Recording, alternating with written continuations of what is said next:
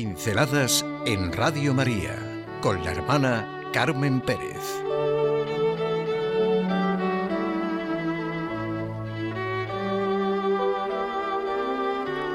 Jesús de Nazaret, figura y mensaje. Estoy pensando en el libro de Benedicto XVI, Jesús de Nazaret, y ahora concretamente en la segunda parte, desde la entrada en Jerusalén hasta la resurrección. Con esa segunda parte pasa lo mismo que con la primera, desde el bautismo a la transfiguración. Digo pasa porque lo he comentado con varios amigos y hemos coincidido en que es un libro que se necesita siempre por la experiencia que transmite. No es un libro de esos que se leen y ya se saben. Es un libro que te comunica la realidad del misterio de Dios que se hace hombre, que te conmueve hasta lo más profundo. Me sucede como con la llamada obra maestra de Romano Guardini, El Señor. Por cierto, me ha hecho gracia lo que dice Benedicto XVI en el prólogo. Un teólogo católico ha calificado mi libro, dice él, junto a la obra maestra de Romano Guardini, El Señor, como cristología desde arriba, poniendo en guardia sobre los peligros que ello comporta. En realidad no he intentado escribir una cristología, en el ámbito de lengua alemana tenemos un grupo muy importante de cristologías, y las cita. Su intención y su deseo, el de Benedicto XVI, ha sido presentar la figura y el mensaje de Jesús. Por eso dice que hubiera sido acertado poner como subtítulo esas dos palabras, figura y mensaje. El Papa ha sentido al Jesús real y eso lo comunica. Ha dirigido su mirada completamente al Jesús de los Evangelios. Le ha escuchado de manera que su escucha pueda convertirse en un encuentro.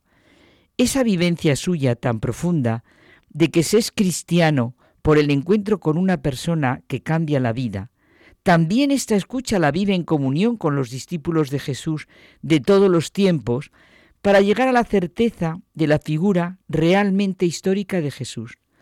Nos ayudará mucho reconocer la figura y el mensaje de Jesús a través de Benedicto XVI, de lo que ha sido y es su encuentro personal con su figura y su mensaje.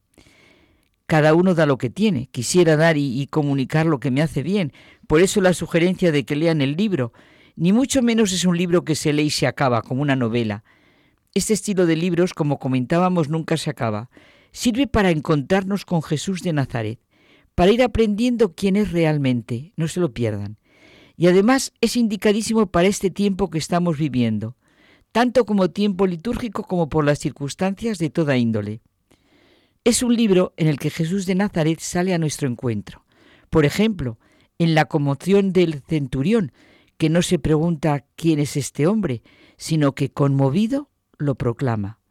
Los evangelios sinópticos, nos dice Benedicto XVI, describen explícitamente la muerte en la cruz como acontecimiento cósmico, al llegar la hora sexta, toda la región quedó en tinieblas, y a la hora nona Jesús clamó con voz potente, Dios mío, Dios mío, ¿por qué me has abandonado? Y acontecimiento litúrgico, y Jesús, dando un fuerte grito, expiró. El velo del templo se rasgó en dos, de arriba abajo. Pero hay un proceso de fe que muestra el Papa Ratzinger. Más importante aún que los signos cósmicos, el centurión comandante del pelotón de ejecución, conmovido por todo lo que ve, reconoce a Jesús como Hijo de Dios. El centurión que estaba enfrente, al ver cómo había expirado, dijo, verdaderamente este hombre era Hijo de Dios. Eso es lo que llega hasta dentro y remueve nuestro interior. Nos preguntamos y nos admiramos. ¿Quién es este hombre que con su muerte y en su situación atrae tan profundamente a un centurión romano? ¿Por qué el centurión fue capaz de semejante proclamación? ¿Por qué otros en cambio se burlaban? Leer a Benedicto XVI es un formularse todas las preguntas desde dentro y también desde dentro aflora nuestro asombro y conmoción. Quizá algo en nuestra fe se ha vuelto mecánico y necesita dragar, limpiar su cauce, el conformismo toma las cosas, incluso las del espíritu, por las hojas. Y tampoco se trata de recursos críticos, reduccionistas, pobres ante el misterio de la fe. Nos falta la penetración íntima que toma todo desde dentro. Podemos ver cómo las grandes y auténticas obras de la crucifixión, las magníficas obras de arte, surgen de una identificación, de una meditación, de una unión, de un encuentro con Cristo crucificado. Nada surge de otras posturas incapaces de reconocer y abrirse al misterio de un Dios que así ama y así redime. El libro se centra en lo que es la pasión, muerte y resurrección de Jesús. Los dos primeros capítulos, entrada en Jerusalén y purificación del templo, discurso escatológico de Jesús, son como el pórtico para estos grandes encuentros con Él. En todo momento es Jesús el Señor, el que sale a nuestro encuentro en la reflexión de Benedicto XVI, con preguntas claras y directas. ¿Quién era realmente Jesús? Él nos presenta su experiencia personal, evidentemente impregnada de su fe y de todo su saber y razonamiento. Y para acabar, afirma que la resurrección de Cristo es un hecho históricamente creíble, es un acontecimiento universal.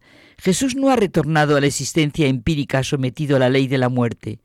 Si escuchamos a los testigos con el corazón atento y nos abrimos a los signos con los que el Señor da siempre fe de ellos y de sí mismo, entonces lo sabemos. Él ha resucitado verdaderamente. Él es el viviente y el gesto de sus manos es el de la bendición. Fe es vivir convencidos de que Jesús tiene sus manos extendidas sobre nosotros. Esta es la razón permanente de la alegría cristiana.